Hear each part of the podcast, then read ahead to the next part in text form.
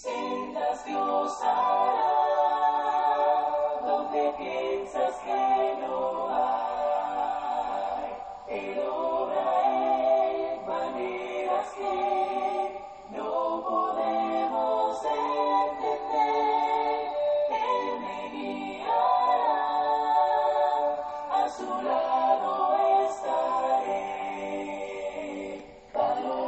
Gracias damos a Dios por una oportunidad más que nos da de poder meditar en su palabra. Gracias a cada uno de ustedes también por tomar de su tiempo y meditar en la palabra de nuestro Dios junto a nosotros.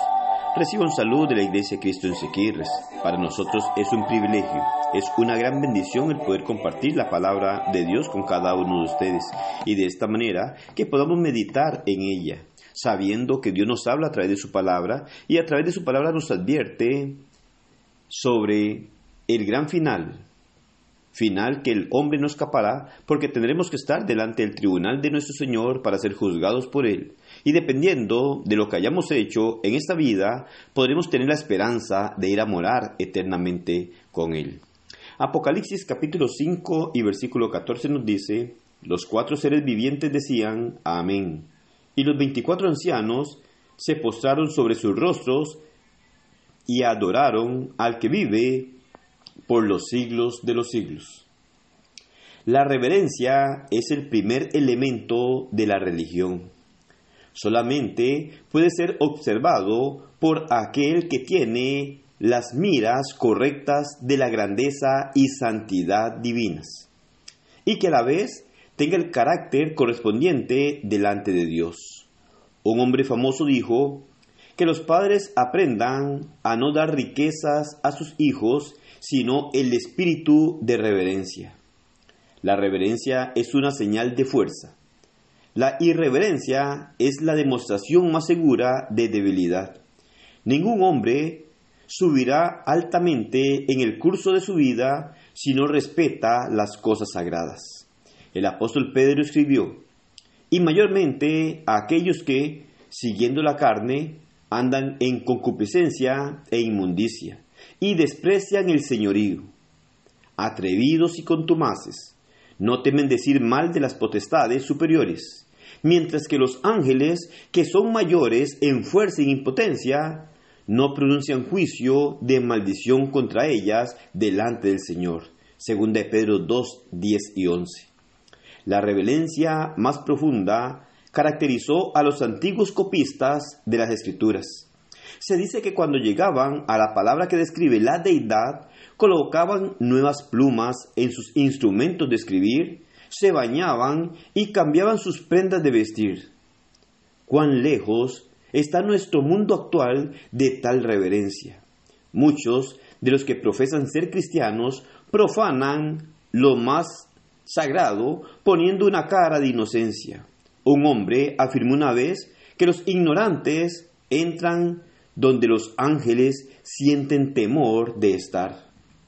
En el Antiguo Testamento Dios dijo, y mi santuario tendréis en reverencia. Yo Jehová, Levíticos 19:30.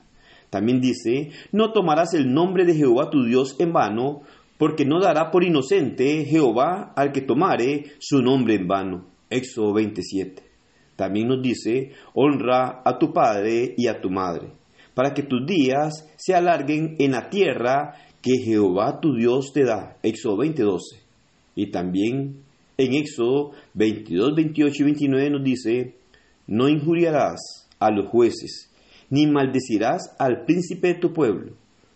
No demorarás la primicia de tu cosecha ni de tu lagar.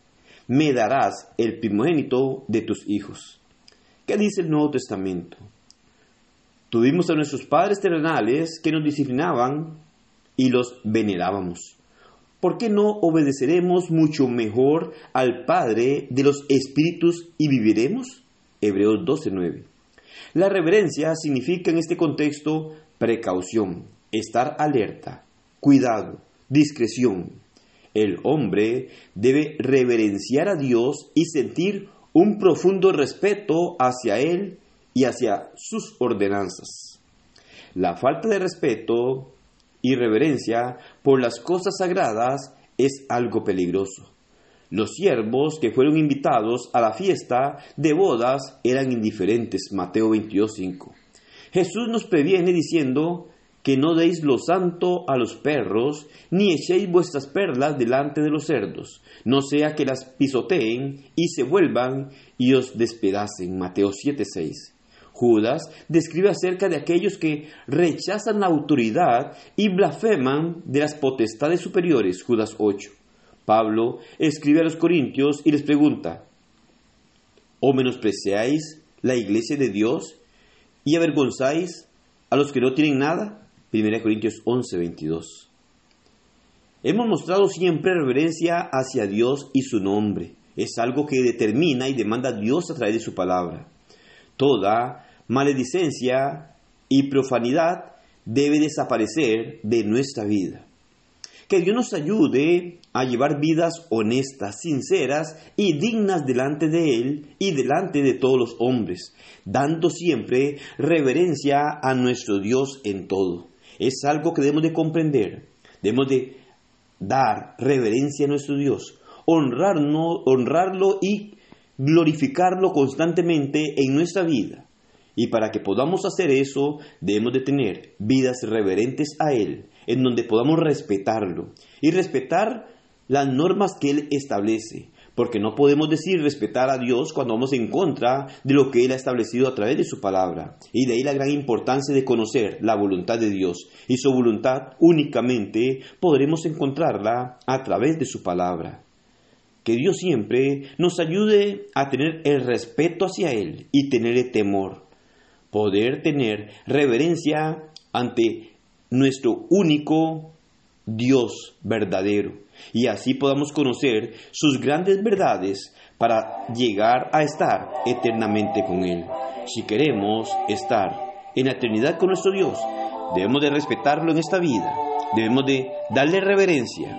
Y esto solo podremos hacerlo respetando su santa y divina palabra, haciendo conforme a lo que Él establece a través de ella y así nosotros poder tener una vida agradable delante de Dios, una vida de la cual Dios pueda complacerse por hacer las cosas de acuerdo a lo que Él ha establecido. Que el Señor le bendiga y pase un excelente día.